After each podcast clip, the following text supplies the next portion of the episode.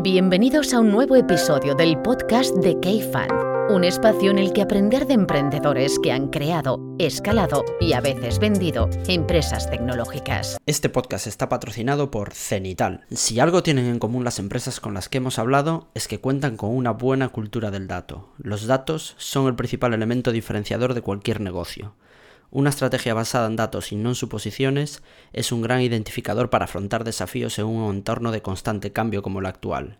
La pregunta es, ¿cómo establecer procesos data-driven para tu negocio? La manera más efectiva es contar con la experiencia de expertos en su campo como Cenital, que llevan más de 7 años siendo el aliado clave para grandes empresas tanto en España, Reino Unido, Suiza y Estados Unidos, impulsando su crecimiento y dando sentido real a sus datos a través de la innovación. Si lo que buscas es un aliado en tus proyectos de transformación digital, puedes contactar con Cenital a través de su web, cenital.io. Buenos días a todos, estoy aquí con, Pablo y con Iñaki, ¿qué tal estáis? Hola, jefe. Me sale raro porque normalmente hay un invitado externo y hoy somos todos de la casa. ¿Cómo estáis? Muy bien. Esto ocurre cada cuatro años, ¿no? cada cuatro años. Y de hecho estamos grabando, para dar un poquito de contexto a la gente que nos está viendo y escuchando, estamos grabando esto porque en 2019, yo creo, yo creo no, yo creo que fue hace cuatro años, como decía Pablo, grabábamos un podcast que funcionó muy bien, de hecho, eh, que se llamaba Cómo funciona un fondo, donde explicábamos un poquito las tripas de, K1 y por, entonces K2 ni siquiera existía, yo creo que estaba empezando a, a gestarse pero, pero funcionó muy bien porque yo creo que fuimos muy transparentes, explicamos mucho cómo funcionaba un fondo y claro, entonces dábamos la perspectiva de K1, que llevaba dos años, y hoy en día podemos hablar de casi ocho años, que podemos hablar de muchas cosas y además estamos de fundraising con Can3, entonces tenemos muchas cosas que contar. Pero por empezar un poquito por el principio, el, quien quiera, Iñaki, Pablo, ¿por qué nos explicáis en un minuto qué es exactamente un fondo, cómo funciona un fondo? Habla, habla, habla. Yo, voy ¿Por qué no? Em, o sea, un fondo como Cafan al final lo que hace es eh, invertir recursos, invertir capital de inversores privados, que se les suele conocer como Limited Partners. Eh, el PIS. El PIS, en compañías, en nuestro caso, de tecnología, en torno al software. Y quien lo hace son los gestores, que somos nosotros en Cafan, que se nos suele conocer como General Partners o GPs, que se parece bastante al PIS, lo cual genera bastante confusión. Y lo hace en una estructura en la que se, se levanta un fondo que se llaman cerrados porque se hace el levantamiento de capitales, se cierra el fondo, ya nadie más puede entrar, se invierte durante 4 o 5 años y luego se desinvierte sobre otros 4 o 5 años. ¿no? Entonces son fondos cerrados que duran en torno a 10 años y, donde más o menos pues, se invierte durante cinco años más, uno o dos más de, rondas de acompañamiento que haces en compañías del portfolio y luego se va desinvirtiendo, pues yo diría que desde el año, puede depender, ¿no? pero desde el año tres o cuatro también se empieza a hacer desinversiones y normalmente las desinversiones más grandes vienen al final de los, de los 10 años. Y que suele haber una prórroga porque muchas de las compañías quedan para el final, de las buenas. sí, sobre los 10 años a veces hay una prórroga que, que tiene sentido hacer, sobre todo si las compañías que te quedan en el portfolio son extremadamente buenas y están yendo muy bien. ¿No? mucha parte del valor generado se genera en los últimos años y si, yo qué sé, si estás a punto, ves que una compañía del portfolio la vas a sacar a bolsa dentro de 12, 18 meses, pues a lo mejor te, merece la pena quedarte, ¿no? Y ahí hay, vuelve a haber conversaciones con los LPs, con los inversores para ver si tiene sentido. Eh, y bueno, hay muchos, los fondos más exitosos normalmente ejecutan las prórrogas y, lo hacen felizmente. De hecho, nos decía Roland Staffan y Peter de Crandon que el fondo de Spotify, no sé si fueron 17 años o que lo acababan de cerrar y era de 2007 y lo acababan de cerrar. ¿Pero hicieron 12 veces? 13, creo. 13 veces. 13 veces. Claro, al final puedes tener esa reflexión con los inversores. Es que, merece la pena, ¿no? Esperar más, más años eh, y tener un retorno mayor o vender antes y tener menos retorno, ¿no? Y, tú vas inversoras, es relevante lo que, lo que espere desde el principio y lo que piense en ese momento, ¿no? Sí, sí. ¿Y los economics de un fondo cómo funcionan? Los economics funcionan, em, bueno, pues hay dos... Mm, hay dos líneas de, ingresos para, el fondo en sí o para la gestora. ¿no? Una son los management fees, que es, digamos, un, normalmente el estándar es un 2% del capital levantado que se cobra anualmente. Y luego está la comisión de éxito, que suele ser un 20%. ¿no? Esto es el famoso 220, que suele ser. ¿no? la comisión de éxito es el porcentaje, un 20% de las plusvalías, siempre y cuando llegues a una TIR mínima o una rentabilidad mínima que se llama Hardel, que lo normal es que sea el 8%. ¿no? En nuestro caso, solemos ser súper, súper estándar o incluso más barato de, de lo estándar Y, mm, y, la realidad es que nuestros management fees los tenemos capados en todos los fondos, yo diría, hasta el 16%, hmm. porque creemos que los incentivos eh, se alinean aún más cuando tu vida, esta decisión que estábamos hablando de si prolongar la vida del fondo, deja de estar afectada por qué management fees vas a cobrar o no. ¿no? Los, el 16% es el máximo que podemos cobrar y se, y se llega mucho antes de, ese, de esos 10 años y, y, ya la decisión si te quieres seguir trabajando sobre Cafan 1, por ejemplo, ya es irrelevante de esos ingresos. Es porque de verdad crees que, la, que, que, el, que, el, éxito del fondo tiene más sentido si te quedas más tiempo. ¿no? Hmm.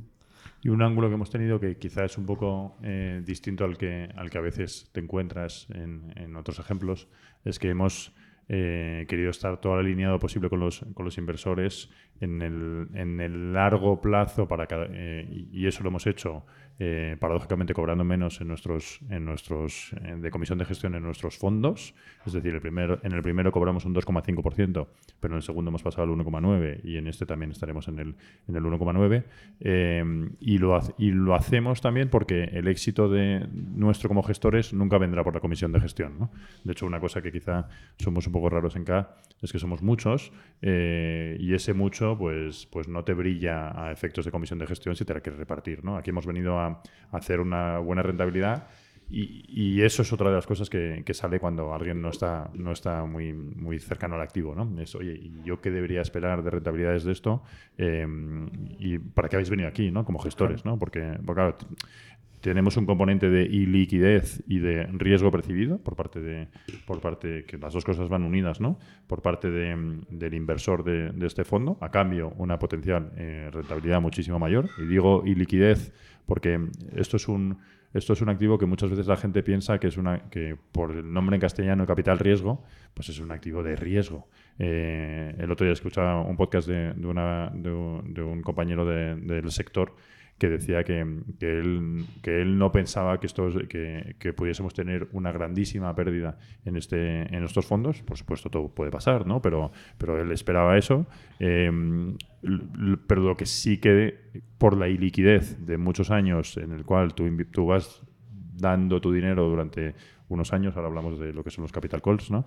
Eh, sí que deberías tener una rentabilidad mayor de la que pueden, de la que pueden tener activos eh, de, otro, de otro tipo. ¿no?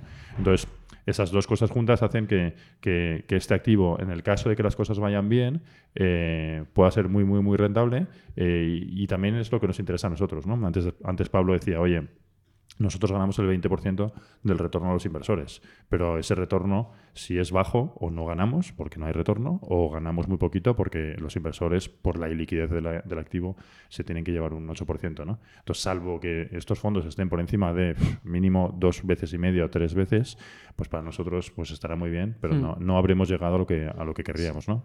Ese, sí, ese es un buen punto, ¿no? Y te iba a decir que hablases de, de lo que se suele esperar, pero... Dejaré al jefe que hable, que no, que no habla, habla. Nada. ¿Tú quién eres? Iba, antes, antes de entrar en ese concepto, has tocado, quería, antes, para, para avanzar de los básicos de VC, acaba de comentar lo que son los capital calls, Iñaki, porque seguro que hay mm. los LPs que, que, ya nos, que ya están en alguno de los fondos o que ya conocen el activo, ya saben cómo funciona, pero seguro que hay gente que nos está escuchando que no conoce bien el activo y dice, oye, pues igual si quiero comprometer 100.000 euros en un fondo medio millón, igual tengo que tener el medio millón ahora en el banco. Sí. Explica un poquito cómo funciona. Bueno, dos cosas. La primera que es un activo que, que, que, hay un, que, no vale para todo el mundo, ¿no? Y que, y que, y que vale, entre otras cosas, para, unas, para unos importes mínimos, ¿no? Pero lo que tú dices es, eh, al final uno lo que hace es adoptar un compromiso de inversión que uno va desembolsando durante unos años en lo que se llaman capital calls, ¿no? En este mundo se, se habla, mucho en, se habla mucho en inglés eh, y básicamente lo que significa es, oye, yo adopto un compromiso de una cantidad, pero no la doy el día uno. No tengo que soltarlo todo el primer año.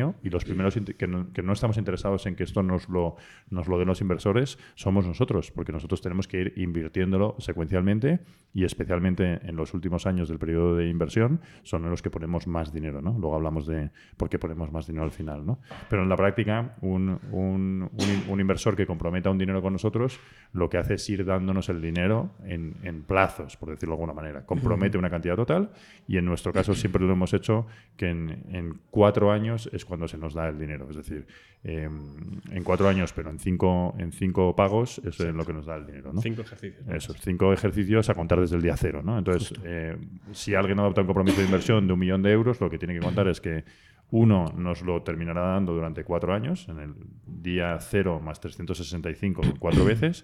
Y luego dos que se lo iremos devolviendo según vayamos vendiendo a las compañías, que era en línea de lo que, de lo que, decía, de lo que decía Pablo. ¿no? Que al menos en nuestros fondos, si no recuerdo mal, es 21% cuatro años, 21, 21, 21, 21, 16. ¿no? Eh, el primero 16 y luego los otros 4, Bueno, 21. eso, al revés. Exactamente. Justo, justo. Oye, ¿vas ¿Le damos a la rentabilidad? Es- Un segundito. Es que, el- eh, Rob le recuérdale que, recuérdale que ¿Quieres hable de la barba, que Sí, es, pero no sé qué es muy ya no recuerdo ni cuál era la pregunta. Es alguien muy importante para este fondo y para esta gestora y no habla. Está aquí Exacto. de, de Pues locutor Jaime, solo. cuéntanos. Hace preguntas. Cuéntanos Hace preguntas. qué son las rentabilidades, o sea, una rentabilidad esperada para alguien que cuando alguien nos pregunta, bueno, ¿y qué, cómo, qué puedo esperar de este fondo si la cosa va bien? ¿Qué es? Sí, o sea, yo creo que o sea, es importante destacar un poco lo que decía Rola, que comentaba antes de- de- del activo en sí mismo, que, que por la nomenclatura, y es verdad, como decía Rola del Capital Call, suena mucho mejor en inglés que llamas al capital, igual que Venture Capital suena mucho mejor que Capital Riesgo, porque parece que tienes muchas posibilidades de perderlo todo.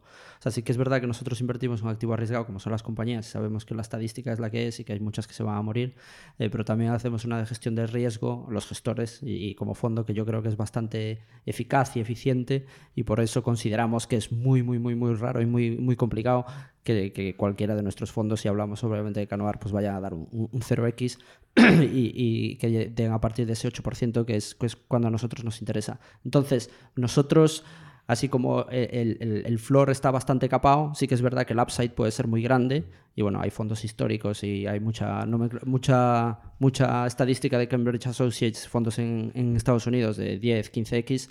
Y nosotros sí que creemos que cuando nosotros hablamos con nuestros inversores que podemos optar o que optamos si queremos dar un 3x, pero que el upside es mucho mayor y eso se puede traducir en rentabilidades de tires del 15, 20%, 25%. De hecho, cada uno por ahí, después entraremos en materia, pero está por ahí en, tier brutal el 25%.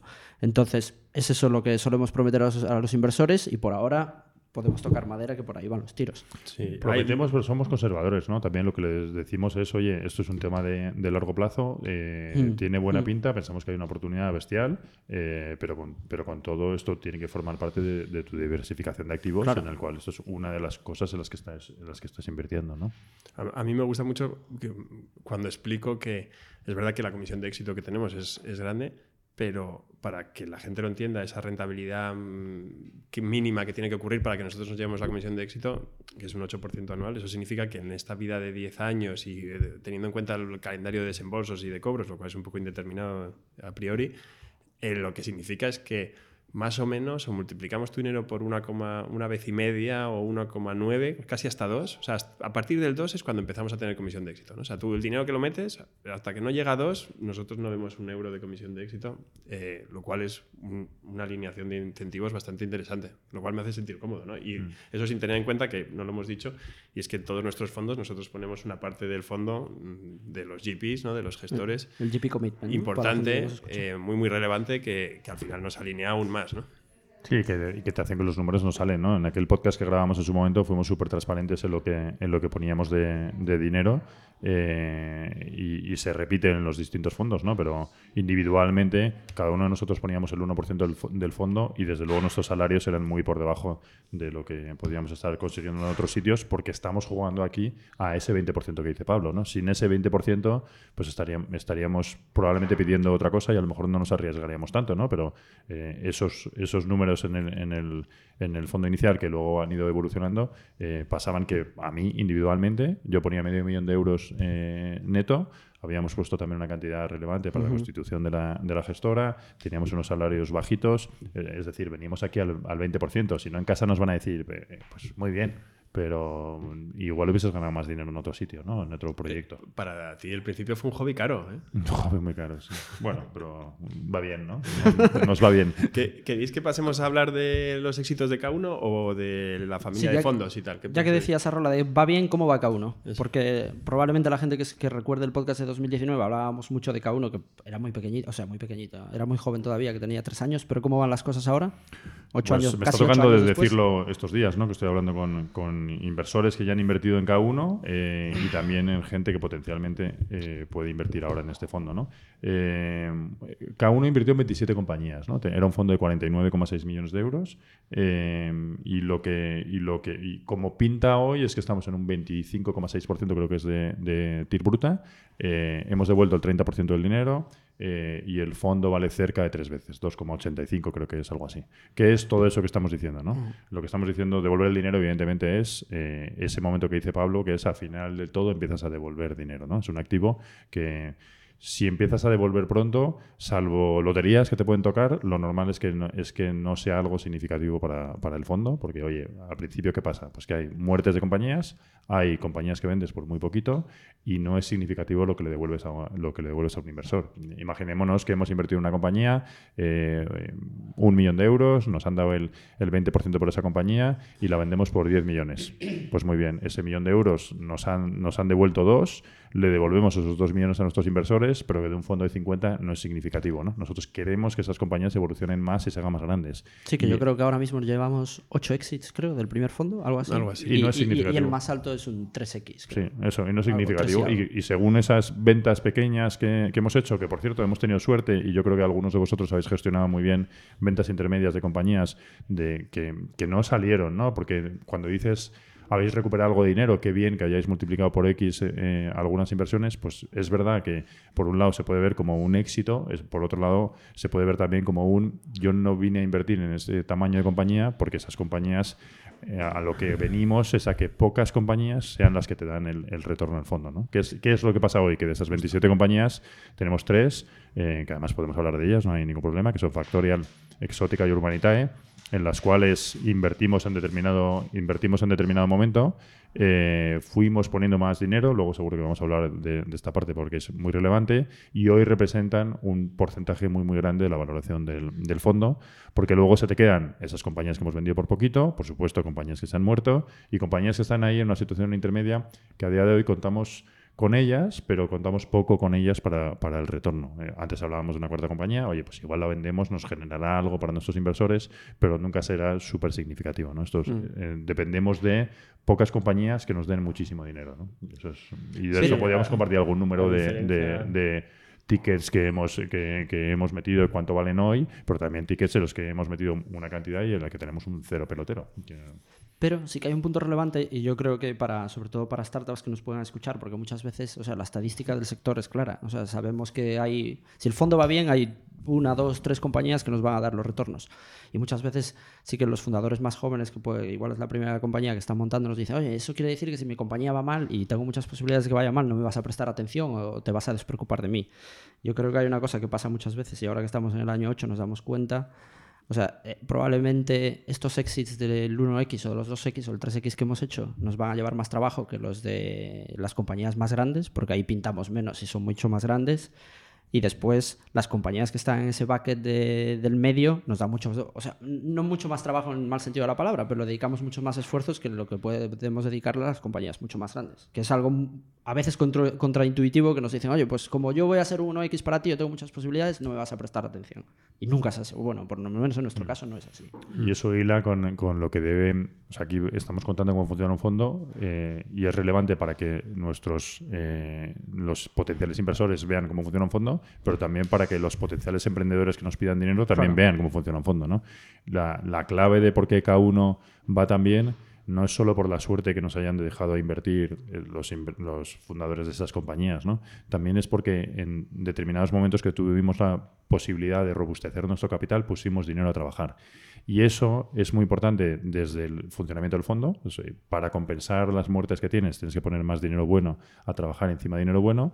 eh, pero también es muy relevante para los emprendedores. Los emprendedores tienen que saber que cuando un fondo te invierte, va a poner más dinero a las ganadoras, no va a poner nada en las compañías que cierren y no, no las va a salvar, pero también en las intermedias se tiene que pensar mucho si las apoya o no las apoya y en cuánto dinero, porque nuestro negocio es estresar más el retorno poniendo dinero a las ganadoras. Y eso creo que lo hemos hecho bien en, en K1, eh, incluso en momentos complicados. Eh, estamos súper orgullosos de, haber apoyado a Pera de Exótica, por ejemplo, en, en- el momento del COVID y demás, pero nos atrevimos ahí a robustecer el capital y eso es lo que a posteriori es más fácil, es más fácil ver. ¿no? Yo digo mucho una cosa últimamente y es que los inversores que se, que se interesan por este activo, que invertimos en fases iniciales, nos ven mucho como identificadores de oportunidades y no como gestores de dinero ante el haber identificado alguna oportunidad. Nos ven mucho como visionario, ¿no? Vieron esta compañía al principio y la realidad es que Es verdad que tenemos que hacer el caso en cada vez que invertimos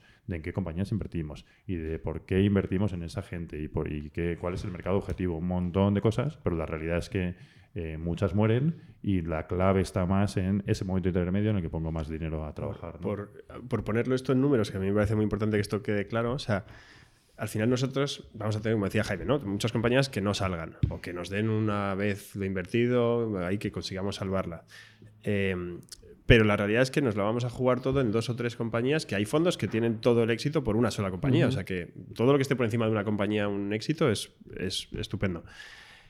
¿Qué pasa? Que claro, tú puedes invertir en una compañía a lo mejor medio millón la primera vez que inviertes y en las rondas consecuentes después, eh, a lo mejor acabas invirtiendo hasta 6 o 7, ¿no? Entonces, ¿el primer ticket es importante? Sí, muy importante, ¿no? Y de hecho, ahora sí que podemos hablar de los números de, Factorial, pues puede ser un buen ejemplo, pero em, es casi más relevante para el retorno del fondo los 5 o 7 millones que vas a meter detrás de esa compañía que es un éxito, ¿no? Eh, y no meter esos 5 o 7 millones en otra compañía que a lo mejor no. Y, eh, ahora cuando, cuando un caballo ya ha ganado la carrera, siempre es muy fácil decir qué buena pinta tenía. en ese momento tienes tres o cuatro opciones que tienen pintan muy bien, ¿no? Y hay veces que que tienes que decidir porque el coste de oportunidad tuyo es muy alto, porque no puedes meterle 7 millones a todas. Hay una escala de grises enorme. ¿no? En Factorial, por ejemplo, tú tienes los números frescos también, pero en Factorial, por ejemplo, metimos al primer ticket 700.000, ¿no? si no recuerdo mal.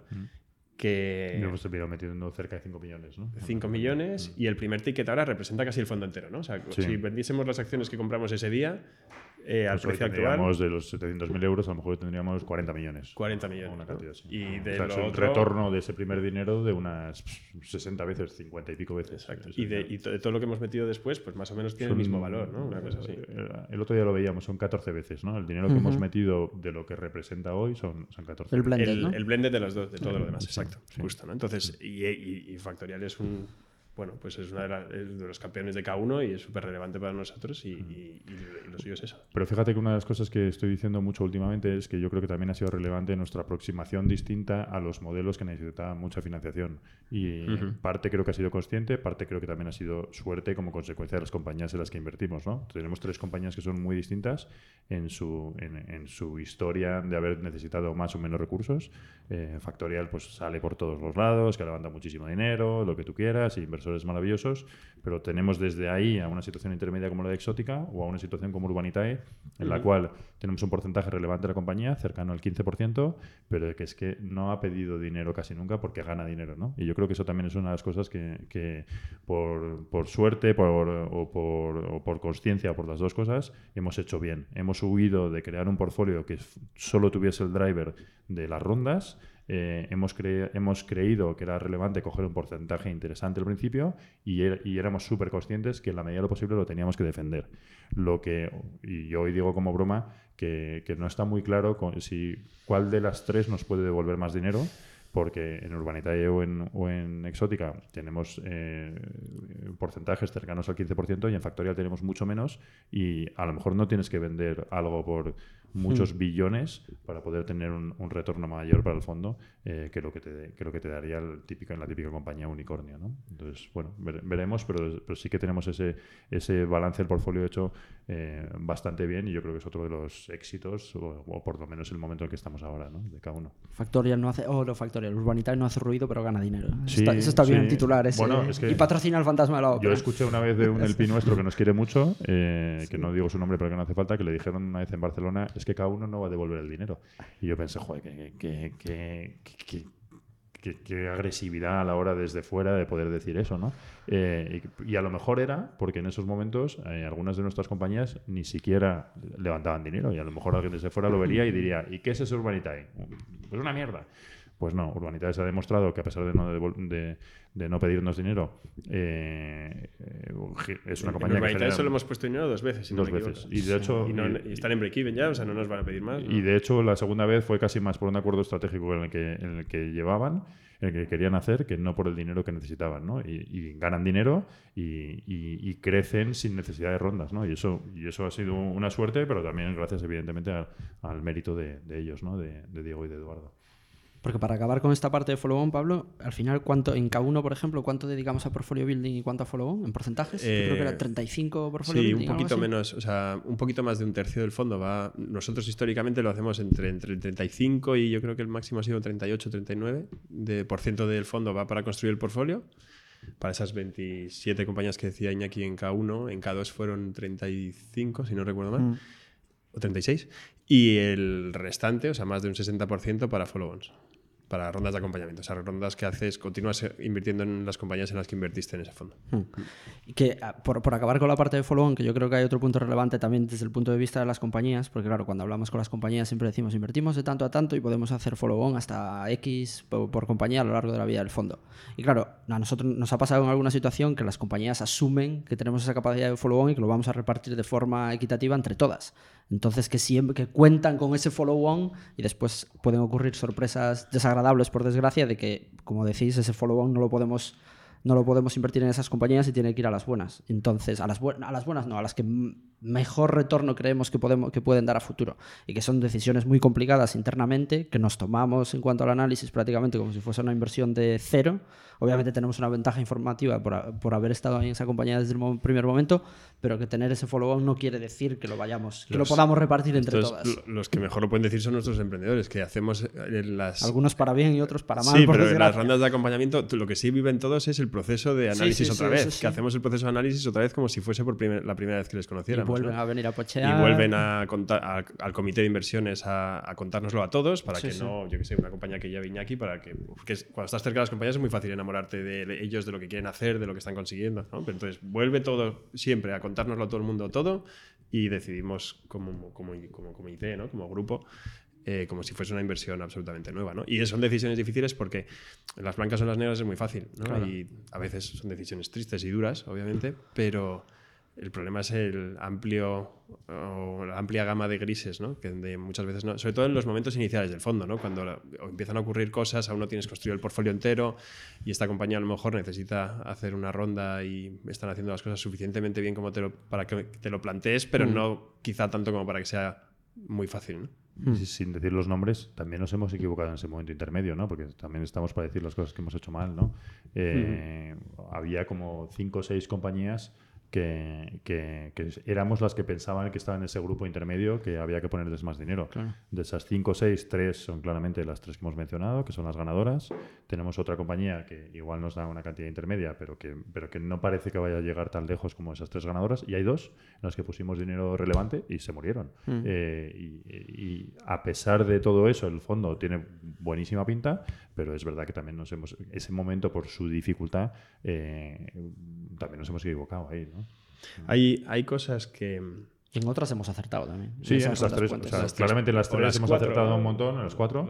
Lo que es verdad es que hay, eh, incluso este fondo tan tan bueno es, tiene, es a pesar de errores intermedios que hayamos podido tener de haber apoyado en un momento intermedio, no con tanto dinero como con Factorial y, con Exótica, pero sí con dos o tres millones de euros que, que hayamos puesto que hayamos eh, puesto a compañías que, hoy están muertas. Sí, pero estoy, estoy, pensando incluso, por ejemplo, con un caso que se puede decir abiertamente porque lo ha dicho, de Transparent con Pierre, mm. que igual que Factorial con todo lo de COVID, pues estuvieron muy apretados y estaban cerrando una ronda que se cayó por todo eso y tuvimos que hacer ahí una ronda puente, ya no recuerdo las cantidades, no eran cantidades, bueno, casi un millón de euros o de mm. dólares yo creo que fue, y la compañía un año después se acabó vendiendo y se acabó vendiendo bien. Y, y, si no hay esa ronda puente, y la decisión no, fue para nada fácil, pero no, no se hubiese vendido. hubiese cerrado, seguro. Nos pasó parecido en Frontity también. También en Frontity, sí, sí. Pero, pero sí, hay, hay cosas, yo estaba pensando que hay cosas que intentamos que ocurran en nuestras rondas para validar la decisión de, de volver a invertir en nuestras compañías, ¿no? Como es, por ejemplo,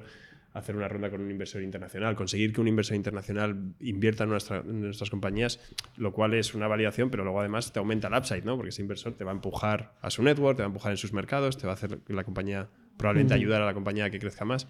Y eso lo solemos valorar muy positivamente, ¿verdad? Es verdad que las decisiones donde tenemos que tomar la decisión nosotros solos y hacer la ronda por la compañía, siendo la última opción y tal. Son más complicadas. Son más complicadas, exactamente.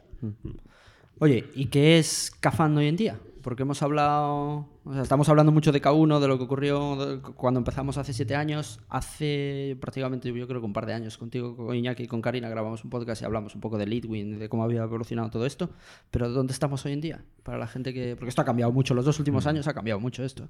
Sí, al final lo que, lo que empezamos siendo era un fondo de SID eh, de 50 millones que nació en el 2016, eh, que todos estábamos por aquí, eh, desde una gestora que se creó en el año 2015. ¿no?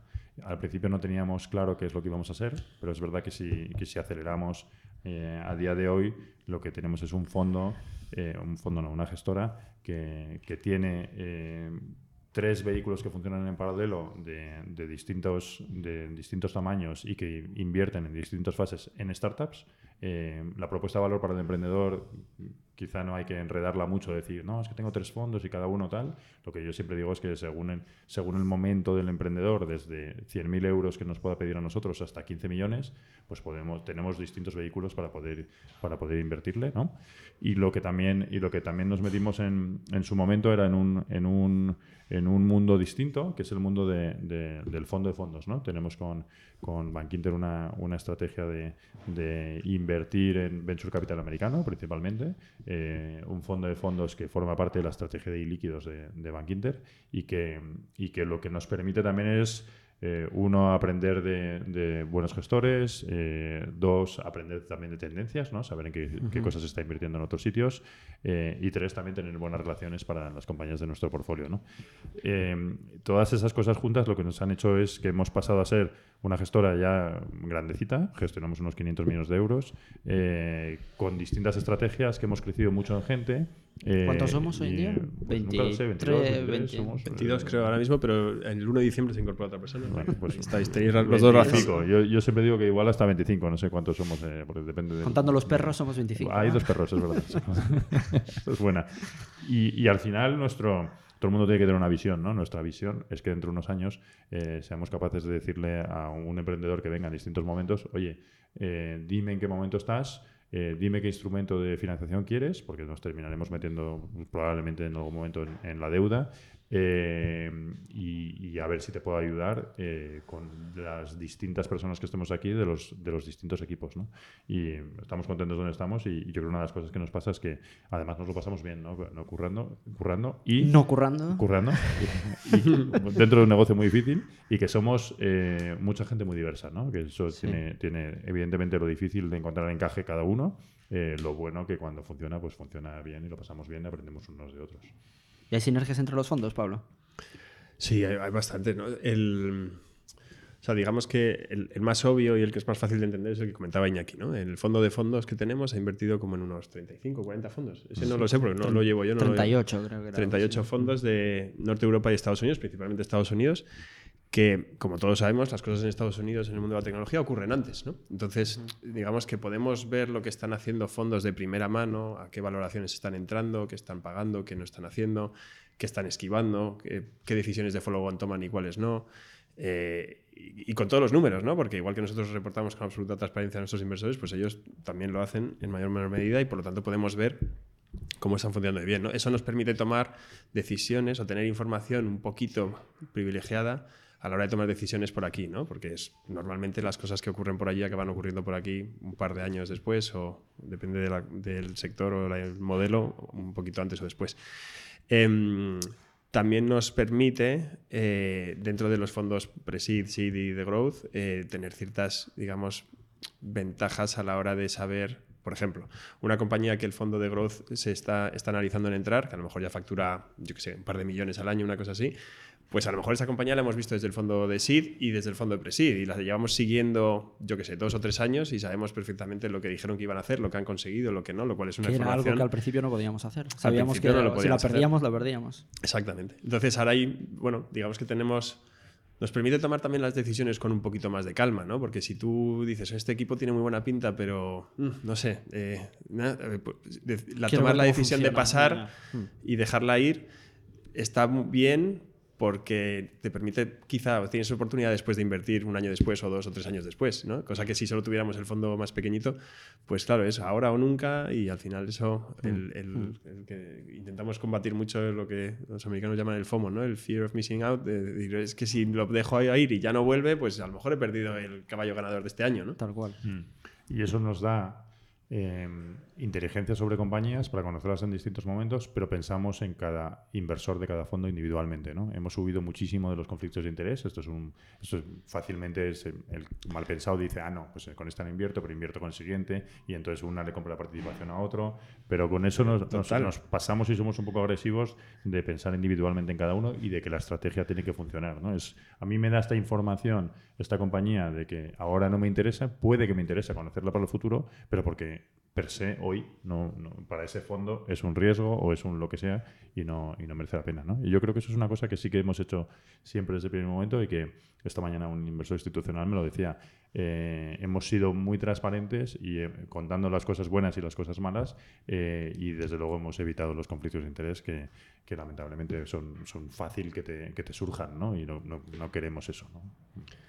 ¿Quieres contar de K3 un poquito? Lo que hablando antes de transparencia, iba a decir una cosa que, aparte, como estaba pensando si era público no, porque tampoco sabía si lo podíamos contar, pero en estos ejercicios de transparencia que dice Rola, hace poco tuvimos la situación de Fuel, que es una compañía del portfolio de K2, y Factorial es una compañía del portfolio de K1, bueno, y también de Litwin, eh, y, y- y Factorial ha acabado comprando, comprando Fuel.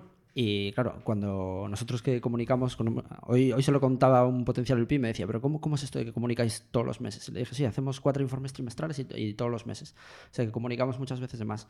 Y en el último informe trimestral, cuando le contábamos a los LPs estos, en la llamada posterior, dejábamos, dejamos muy claro, y es la verdad, de que para nada participamos en ese proceso y ha sido pues, casualidades del destino que uno ha comprado al otro, al, al final beneficia a ambos, pero no, no, no hemos participado para, para nada pasado- en ese tipo has- de cosas. Exacto. Y has pasado muy rápido por un punto que a mí me parece relevante también para que la gente pueda entender qué esperar si invierte en un fondo como Cafan 3, por ejemplo, que es, o sea, una vez al trimestre tienes un report de 50, 60... Una vez al mes, déjale que primero se curra el un email mensual. Bueno, estaba yendo de... Una vez al mes hay tamaño algo. a tal. Una vez al mes hay algo. Jaime hace algo. Una vez al mes, vamos a empezar por lo que hace Jaime. Eh, una vez al mes eh, hay un correo con los updates de cada, de cada fondo. las ¿no? O sea, compañías, tú como inversor de un fondo vas a recibir un correo con las cosas más relevantes, que suelen ser tres, cuatro cosas que están ocurriendo en distintas compañías. Sí, ¿no? sí, sí.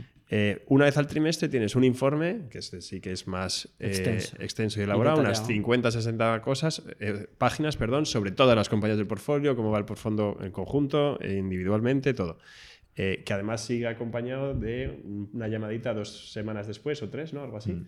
Para que to- todos los inversores juntos... Para que- explicarlo, solucionar dudas y presentar a compañías de portfolio, que eso a la gente le, gusta mucho porque hay mucha gente que invierte en este tipo de activo porque es, porque es atractivo, por, por, un 40 por 400 cosas, pero además hay gente que quiere estar cerca de las compañías de nuestro portfolio por aprender, por potencialmente hacer negocio con esas compañías. O sea, hay, una aproximación grande de mucha gente que, que- lo ve también como algo más que el retorno financiero. Justo. Y eso ocurre trimestralmente, siempre después de un informe trimestral para que todo el mundo pueda empaparse bien de lo que está ocurriendo y, y preguntar cualquier cosa, cualquier duda que tengan.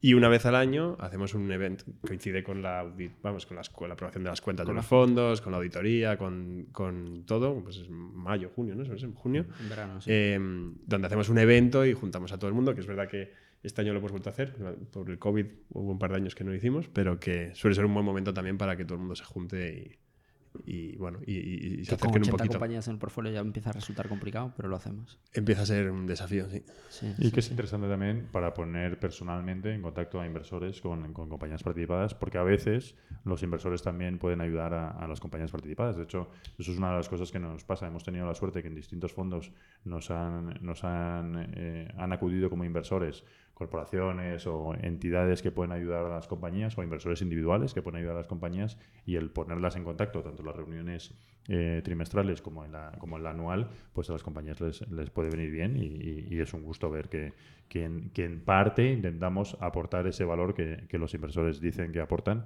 que, pero que es tan difícil aportarlo. Hmm. Y en esta, yo creo que has pasado por, por ese tema, antes de abrir los, los dos últimos a Rola, has pasado de puntillas. Eh, una de las cosas que también ha cambiado con respecto a lo que contamos la última vez, que era todo un discurso muy invertimos en España, invertimos en España, ahora ya no solo invertimos en España. ¿Por qué no cuentas tú de eso un poquito, Pablo? Este cuenta poco, ¿eh? Venga, cuéntalo tú, esto tú lo... Sí, a ver, sin problema. Estas, estas cosas son fáciles de contar. Con, con, con K1 y con K2 lo que, lo que hacíamos principalmente, yo creo que ya lo contamos en el, antiguo, el, primer podcast, invertíamos principalmente en España, en startups españolas, y ahí ya entra otro debate de qué es exactamente una startup española, pero compañías que tuviesen una presencia significativa en España. Y una de las cosas que ha cambiado pues un giro de 180 grados y que es la evolución de K en los últimos dos años, eh, sobre todo con la entrada de, de, de Leadwin del fondo de Series A o de Series A y B y ahora con, con la evolución de K3, K-Founders y demás, es abrimos fronteras. Entonces ya no solo invertimos en España, sino que también pasamos a invertir en sur de Europa, que para nosotros es principalmente pues España, Portugal y probablemente intentaremos hacer alguna cosita en Italia y también Latinoamérica. Y por eso lo que decía Rola, que hoy en día somos 23, yo creo que cuando hicimos el anterior podcast igual éramos 10, yo creo, o 12. Eh, y hoy en día pues no solo estamos en Madrid, sino que estamos pues también tenemos, tenemos gente en Lisboa, tenemos gente en Sao Paulo para cubrir Latinoamérica y el sur, y el sur de Europa y eso pues nos ayuda mucho a, a abrir un poco abrir las abrir, abrirnos de miras y buscar también cosas fuera que antes no Y- hacíamos. Y, que es una duda que tienen muchos, muchos inversores ahora, ¿no? Que es, eh, pero entonces, eh, ¿qué sois? ¿Sois un fondo que solo invierte en España? ¿Sois un fondo, entonces, eh, hilándolo con K3, lo que somos hoy es un fondo que eh, somos conscientes que tiene un peso importante en compañías más de la península ibérica, porque también hacemos cosas en, Portugal, que hay un caso muy claro para defender que esas, que esas compañías tienen sentido seguir invirtiendo en ellas, aparte de que estemos más cerca nosotros, pero que tanto por colaboración con, con otros fondos que nos dicen de cómo invertir, como porque estamos abriendo otras otras eh, oficinas en otros sitios, pues empezamos a tener exposición a, a otros sitios y también un nombre que nos permite hacer esto, ¿no? Esto al principio, Claro. pues hoy el día uno que tú abres, pues ¿qué es esto de Cafán, no? Pues Cafán no es, no es nada, ¿no? Pero con los años, eh, especialmente gracias a eh, el buen hacer de nuestros emprendedores, que son de los que terminamos fardando diciendo, mira, tuve la suerte de invertir en esta compañía, pero tú me conoces justo por esa compañía, eh, al final hace que, que- que a día de hoy, eh, defendiendo el caso de por qué invertir también en España, que hay un, que hay un ángulo bueno, eh, estamos invirtiendo en muchos más sitios. ¿no? De hecho, una de las compañías del, del portfolio de K2 que mejor performance está teniendo en el corto plazo en los últimos meses es TLDB, que son alemanes. Sí, Mm, sí, sí, sí. sí. Oye, pues por dar el salto al penúltimo punto que queríamos tocar hoy, ¿por qué, o sea, para los LPs que nos puedan estar escuchando, ¿por qué, por qué invertir en, en, activo, en alternativos y por qué en España? ¿Quieres darle tú, Pablo? Esto, Eduardo Navarro nos hizo un favor el otro día porque medio habló de por qué invertir en alternativos, pero por dar nuestra versión.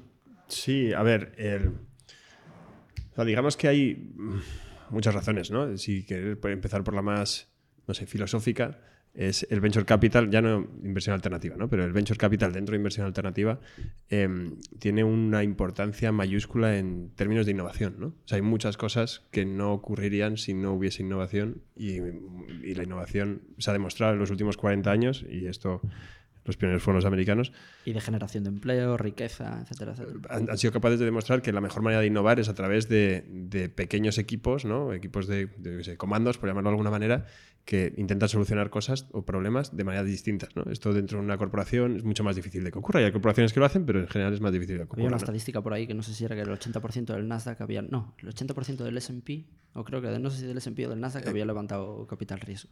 Ah, sí. No, y si ves la, la edad media de las compañías del S&P 500 de los últimos 60 años, que la edad media móvil, ¿no? De como tal, ha ido bajando desde los 60, 70 años hasta ahora que creo que tiene está en 11 o una cosa así, ¿no? Entonces, em, esa es la, la relación más filosófica, ¿no? Yendo un poco más, a una manera un poco más financiera, eh, no deja de ser un activo distinto, que eso siempre está bien a la hora de diversificar. Es verdad que, que, que, bueno, pues que tienes que tener una política de diversificación adecuada en base a tu, cri- a tu política de riesgos y a lo que a ti te, sienta, te haga sentir cómodo. Y, y en, en- en, eh, una cosa que tiene buena el Venture Capital, en concreto, es que antes lo ha dicho, lo ha dejado caer Iñaki, es que no tiene el upside limitado, ¿no? O sea, el múltiplo que tú puedes obtener de una inversión en Venture Capital, en el fondo no está limitado. O sea, porque una compañía eh, factorial, pues bueno, salió en prensa que no, que había llegado a los mil millones de valoración. Pero es cuántas empresas hay en el mundo que hayan llegado tecnológicas a valoraciones mucho mayores de mil millones, ¿no? Entonces, ¿y cuánto cambia, no? O el fondo que hablabas tú antes eh, que invirtió en Spotify eh, y devolvió 13 veces, ¿no? Creo que decíais. Eh, 13 veces el dinero invertido es una barbaridad, ¿no? Entonces, a nivel de activos, es verdad que a lo mejor las tires que aspiramos a tener entre el 15 y el 25% para sentirnos cómodos y sentir que hemos cumplido con nuestros inversores eh, son estupendas en este lado del mundo hay pocas cosas que lleguen a eso, pero en otros lados del mundo como Latinoamérica, pues, pues las letras del Estado pueden estar en cosas parecidas. Eh, es cierto que esa TIR se puede disparar también en caso eh, extremo, ¿no? lo cual es siempre interesante. ¿no? Y, y, si bien a lo mejor comprándote una casa, pues eso no ocurre, ¿no? o entrando en, en renta variable es muy difícil que eso ocurra. ¿no? No sé si me dejo alguna. No, yo, yo, creo, yo creo que no. Hay una cosa que es la iliquidez del activo, ¿no? Eh, hay Sí. gente que, antes decíamos, ¿no? ¿Existe un riesgo enorme de perder dinero? Bueno, existe riesgo como en cualquier lado, pero de perder, de perder muchísimo. No es tanto de- de- del porcentaje que pierdes, sino que este- a este activo a veces le pides un poco más de rentabilidad por la liquidez del mismo, ¿no? Es decir, eh, el que invierta en este activo tiene que ser consciente que va desembolsando el dinero durante unos años, pero tarda en recuperarlo, ¿no? Y tarda en tener ese, ese retorno, ¿no? Entonces, quizá por eso es por lo que eh, a los inversores, si les encaja nuestra propuesta, a veces buscan una rentabilidad adicional para compensar esa, esa iliquidez, que a la vez a algunos gestores les, les viene bien porque no tiene una volatilidad enorme, ¿no? Porque esto es, es una famosa curva J, eh, pero no tiene unos grandes eh, picos y, y- valles una vez que, eh, a pesar de que el portfolio vaya evolucionando de determinada manera, las startups no cambian de precio todos los días, ¿no? Y de hecho, en línea con lo que dices, o sea, para que la gente lo entienda, tú en este tipo de activo tienes que tener un porcentaje bajo de tu patrimonio, ¿no? A menos que seas, bueno, muy consciente de lo que es este activo, porque te dediques a ser emprendedor o hayas montado o lo que sea, o nosotros que somos, claro, no dejamos de estar un poco chalados y tenemos gran parte de nuestro patrimonio en esto, em, tú deberías tener una parte pues eso, en renta fija, en renta variable y dentro de la inversión alternativa que comentaba Eduardo, que hay muchas cosas, un trozo a venture capital, ¿no? Y si puedes, el venture- dentro de la parte del venture capital, diversificar entre varios fondos, dentro de una gestora y, joder, si ya puedes, si es perfecto, varios fondos distintos, ¿no? Para, para tener, digamos, que un proxy de lo que tú creas que son los mejores gestores dentro de ese tipo de activo, ¿no? E invertir a través de Crescenta también. E invertir a través com. de Crescenta. o punto es, ya no sé qué es. pero- no, pero ah, relacionado con lo de retornos y, y tardar, y lo de esperar que decías ahora, Rola, y volviendo a lo que decía, a lo que comentábamos antes de creando, yo me acuerdo que Staffan, cuando contó lo de los retornos del fondo de Spotify, decía, habían hecho el ejercicio mirando hacia atrás porque hablábamos de, oye, ¿cuándo, ¿cuándo, vender, las, co- ¿cuándo vender las participaciones, no las compañías? ¿Esperar hasta el final o no? Y Staffan decía que ese fondo que estaban cerrando ahora de 13 veces y que había tardado 17, 17 años, si hubiesen vendido, cuando entiendo que la mayoría del PIS le, le pedían vender las participaciones o cuando se cerraba el fondo, hubiese sido un 3X o un, un 13X. Me acuerdo que lo comentaba él. 3X o un 13X. Sí, sí. Y encima, si lo piensas, ahora Spotify es lo que es y todo el mundo lo ve muy claro, pero ah, en es, durante esos 17 años, incluso ya Spotify teniendo éxitos que a lo Claro, mejor podían haber sacado tal, no dejaba de ser un pequeña, una pequeña empresa intentando competir con las productoras musicales, o sea, con toda la presión que debían de tener en- encima, ¿no? Sí, Hay sí. una serie para eso, ¿no? Para verla. Sí. Está, está Ah, bastante bien. está Es de Netflix era, yo creo, ¿no? No sé dónde la vimos, Sí, pero está bien. Está bien. Ah, Rola, ¿y por qué España?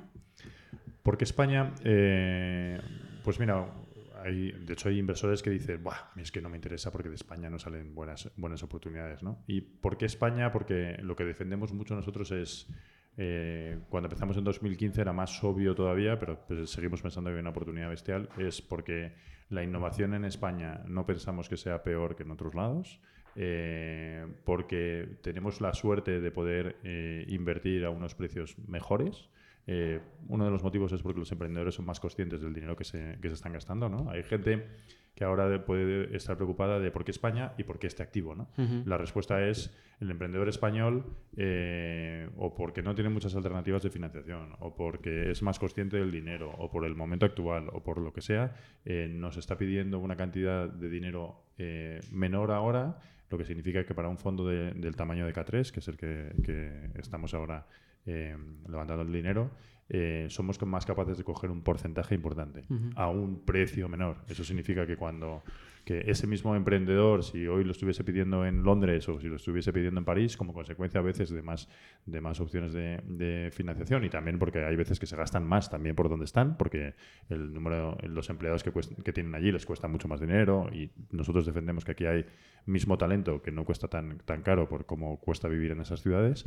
Eh, al final el impacto es que como fondo eres necesitas un fondo más grande para conseguir el mismo tamaño de el mismo tamaño el mismo porcentaje en estas compañías y para que sea eh, para que tenga un impacto en, en, tu rentabilidad ¿no? y de hecho eso es una cosa que, que, hoy pasa más todavía no no es solo porque España sino porque este momento actual no como está más frío pues la gente también es, es, es más consciente no y, y, de hecho y otra de las cosas que pasa también en el, en el momento actual es que defendemos que la añada actual puede ser espectacular no solo por lo que estamos diciendo sino porque si es verdad que tenemos por delante una nueva oleada de innovación, en la línea de lo que decía Pablo, eh, con todo lo que viene con la inteligencia artificial y muchísimas cosas nuevas que están apareciendo, pues si de verdad cambia Internet, eh, pensamos que tenemos la oportunidad de financiar muy al principio compañías que dentro de los años que sea, 10, 17, en el caso de, fondos larguísimos, eh, nos permitiese recuperar muchísimo dinero individualmente porque ellas serán las, las que liderarán esa, esa disrupción, ¿no? Entonces, pero cuéntanoslo tú. Es tan buen momento que hasta se puede invertir en Sam Altman hoy. sí, hoy, hoy, justo. Hoy justo.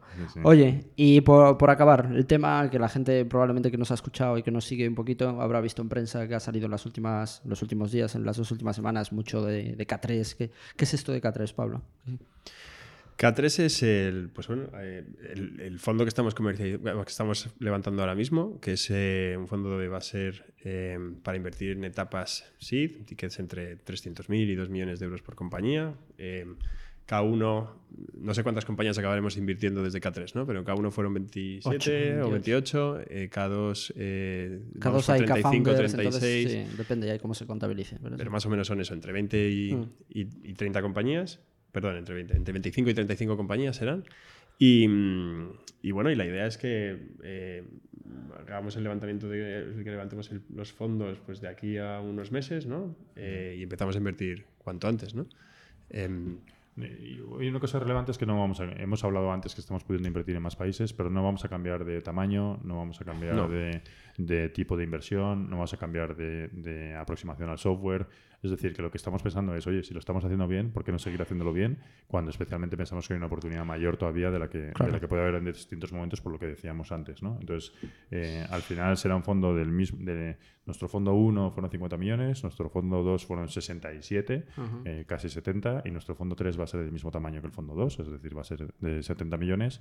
Y, y en el momento en el que estamos ahora es hablando con, con inversores, eh, que si alguien nos escucha, encantadísimos de, de poder hacerlo y ya puestos a decirlo, eh, hemos creado hasta un email para eso, que es k3.kfund.vc. Eh, y lo que estamos haciendo es eh, percibir esas primeras muestras de interés y estamos un poco abrumados por ese buen interés por, por, varios motivos. ¿no? El primero, creemos que porque, porque la gente es consciente de que estamos en un gran momento para invertir en startups. El segundo es porque, porque lo estamos haciendo bien. ¿no? Entonces, y el tercero es porque no estamos tampoco levantando un fondo enorme, ¿no? Son 70 millones, ya hemos levantado fondos más grandes. Y, por fin por, porque estamos ya devolviendo dinero a nuestros inversores del primer fondo. Que ayuda, ayuda un poco. Porque los números del, los números del fondo 1 son muy, muy buenos a nivel, europeo, ¿no? Entonces eso, eso ayuda. No, y además, al final este es un mundo mm, relativamente pequeño, pero muy grande, ¿no? Y donde todo el mundo es bastante... Eh, bueno, no es muy transparente en general, ¿no? Porque tampoco son datos, nosotros de nuestras compañías compartiríamos todo, pero es que no son datos nuestros, ¿no? Entonces tampoco podemos, los datos que son nuestros sí que nos compartimos todo lo que, mm. lo que nos piden y, todo lo que tiene sentido. Em, está el deck en la web, de hecho. Está el deck de, de, K3. De K3 está el deck en la web, o sea que sí, no... Pero ¿qué pasa? Pues que al final llevamos ya 7, 8 años haciendo esto, la gente ya nos empieza, o sea, se empieza a conocer bien, lo que hacemos y, ya nos viene mucho solo, ¿no? Ya somos capaces de, que la gente recomiende a Cafán, de que nos lleguen buenas oportunidades que quizá antes no nos llegaban. O sea, K3 debería, por muchas razones, ser muchísimo Sería lo racional. Sería lo lógico. Y- de y hecho, hay muchos fondos, perdona, Iñaki, hay muchos fondos que el primer fondo les fue muy mal y luego los consecutivos han ido yendo mejor o mejor o mejor por todo lo que decimos, porque van aprendiendo, porque van eh, mejorando en todos los sentidos. ¿no? Y hay una cosa que, que- que yo creo que el que escuche este podcast eh, lo estará notando y es que somos súper transparentes, cosa que pensamos que es como debe ser estas cosas, ¿no? Es decir, que, que tanto con las cosas que podemos compartir hacia afuera para los que no son nuestros inversores, como con nuestros inversores, la verdad es que lo contamos todo en lo bueno y en lo malo, ¿no? Eh, siempre decimos que le pedimos te- predictibilidad y transparencia a las compañías a las que invertimos, pues eso mismo tenemos que hacer con, los, con nuestros inversores, para contarle, oye, cómo funciona esto, lo bueno y lo malo. Hay veces que incluso nos sorprenden nuestros propios inversores diciéndonos, eh, es que sois un poco cenizos, porque nos decís que el fondo 1, que a ver qué pasa, y la realidad es que les decimos, oye, va sensacional, pero es que lo tenemos que bajar a la tierra, ¿no? Pero, y, y hay veces que incluso nuestros propios inversores son más, son más, eh, son más positivos eh, que nosotros lo somos y mucho, pero que también somos conscientes que es un negocio que desde fuera se puede ver como muy fácil y es un nego- negocio que por bien que nos vaya, es un negocio jorobado. Sí, eh, sí, hay muchas maneras de ver las cosas con distintos prismas, ¿no? Me estoy acordando de este, hubo otro inversor que nos decía que estaba en varios fondos invertidos y dice, "Jo, hay una compañía que tenéis en común, vosotros la tenéis puesta a cero y estos la tienen puesta a X, ¿no? Mejor, bueno, pues, mejor dar, dar sorpresas positivas que negativas, ¿no? Exacto. Sí, bueno, nosotros no tenemos nuestro criterio, somos muy transparentes y bastante conservadores, ¿no? Y, y nos probablemente eso nos penalizó al principio, nos ha penalizado en momentos donde había mucho interés por o mucho capital en el mercado Muchas y tal. rondas, ¿no? Si Muchas no tenías empresas ronderas, tu fondo era lo que decíamos antes, lo- tu fondo es malo. Exacto. Y nosotros no hemos querido entrar en eso, o no, hemos, no nos ha salido entrar en eso y, y la verdad es que ahora estamos viendo los, los frutos, ¿no? Y una cosa que sí que está pasando es que ahora que ha bajado un poco la marea, ¿no? en el que todas esas compañías de rondas eh, eh, se han terminado valorando la baja o puede que se terminen valorando la baja, nosotros en eso no estamos, no estamos sufriendo. ¿no? Nuestras, nuestras compañías, al no haber necesitado levantar gran capital, ahora todos esos, esos fondos que tienen que bajar sus valoraciones eh, están en una situación distinta que la, que la nuestra, que, que tocamos madera, pero por ahora es, es buena.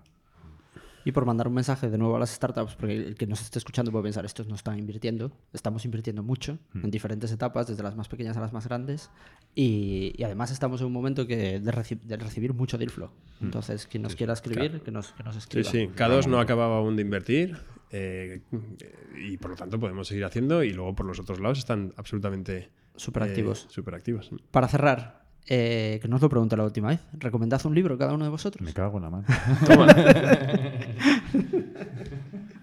Eh, dale, que voy a buscar, voy a buscar, voy a buscar el nombre porque, porque lo recomendó el otro día Jesús Moleón y me lo estoy volviendo a leer. Dale, dale. Eh, voy con dos. Uno de business, que ya, tú sabes que de- eh, me leo muy pocas cosas ya de business porque Sí. la verdad es que me acabaré saturado, pero me he leído uno que me ha gustado mucho, eh, que se llama... Es del director de negociación de secuestros, o sea, ¿cómo se esto en, esta- en- en- Ra- eh, Sí, sí, eh, no sé eh, eh, hostages, ¿no? De negociación con, con- ¿Cómo se dicen los hostages? Eh, los, Eh, rehenes, ¿no? Rehenes. Negociación con rehenes del FBI. Y, y se es un libro sobre negociación que se llama Never, Never Split the Difference, ¿no? Con los rehenes queda regular di- separar la diferencia, entonces no, pueden, no, no- no optaban a eso y es un libro alucinante de negociación. Muchas cosas son muy... ra- Cualquiera que se dedique al mundo de los negocios lo tiene interiorizado, pero cuando te explican las razones cala muchísimo y muchas otras cosas no, ni te lo has planteado, ¿no? Y es muy, muy alucinante. Y luego a mí me gusta leer, bastante, leer de ciencia ficción y mm, Andy Weir, que es el autor de The Martian, em, que es la peli esa de Matt Damon y tal, que está bastante bien. El libro es mucho mejor, por cierto. Hizo uno hace poco que me, me volvió loco, que se llama eh, Proyecto Hail Mary o Hail Mary Project, que es alucinante, la verdad. Si mola el espacio, es- está muy guay. ¿Y tú, Arrola? Pues es un libro que había leído de pequeño, es un libro clasiquísimo, eh, que el otro día lo recomendó Jesús Moleón, no, no se precipitó, eh, el otro día lo recomendó Jesús Moleón y dije, "Ah, como me lo voy a volver a leer, y la verdad es que el libro es, es fascinante, que he tardado en encontrar el nombre porque me sale siempre Los reglones torcidos de Dios, que es un libro de, de Torcuato Luca Etena, que, que no es el nombre, es, es Los cipreses creen en Dios, de Gironella, que lo, recomien- lo recomendó el otro día Jesús Monleón. Porque has dicho que eh, los renglones salen torcidos. No, es que hay un libro que se llama Los reglones torcidos de Dios. Ah. Y ese es el nombre que me salía para hablaros del libro que me estoy leyendo Vale, ahora por segunda vez, que se llama Los Cipreses creen creen en Dios, de Gironella, que es una trilogía muy famosa eh, de la época de nuestros padres, porque está escrito en 1950 y algo, eh, que, que lo que habla es de una familia española eh, y cómo, eh, o una realidad española y cómo, eh, y cómo eh, nos, nos, nos vamos distanciando unos de otros en, en- en- en pequeñas, eh, pequeña, de, poco en poco, y eso puede llevar a, un- a una confrontación como, como a veces parece que en España eh, estamos bueno. un poco peleados últimamente, ¿no? Y, y te dice mucho cómo es la sociedad española, y creo que el otro día lo recomendaba Jesús, Ah, lo y puso en creo que es un Twitter, libro súper recomendable para leerse en este momento actual, en el que lo bueno es que todos volvamos a pensar lo bueno que tenemos este país en, en las, diferen- en las diferentes opiniones que tenemos sobre cada cosa. ¿no? ¿Y tú? Eso. Pues yo bien, últimamente no he leído mucho, pero, pero hay un podcast Estás liado que con estoy otras escuchando, cosas. estoy liando con otras cosas. Pero últimamente, de hecho lo venía hoy escuchando en el avión, Eh, no, no tiene que ver con tecnología, pero hay un podcast en inglés que se llama The Rest is History, que es sobre historia. Y, y una de las cosas guays que tiene son dos chicos, do- bueno, do- dos señores más bien, dos señores ingleses. Y más allá de hacer episodios en concreto sobre una temática, hacen a veces series o tiradas de 5 o 10 episodios que están muy bien. Y más allá de ser. Una de las cosas que me pasa con los podcasts de historias, que muchas veces son muy interesantes, pero hay veces que son un poco aburridillos por el tono, la temática a veces no se presta, pero esto lo hace muy ameno. Y justo venía escuchando un especial que acaban de publicar del mundo azteca, que está muy, muy, muy, muy, muy bien. Es el acento british, muy, muy british, pero está muy, muy, muy bien. Qué. Bueno, pues mira. Pues oye, lo dejamos aquí. Mil gracias, Iñaki y Pablo. Sí, Gracias, decíamos que no iba a durar una Sí, hora. sí, ya ha durado más de una vez, hora. otra vez. Somos. Hasta luego. Gracias.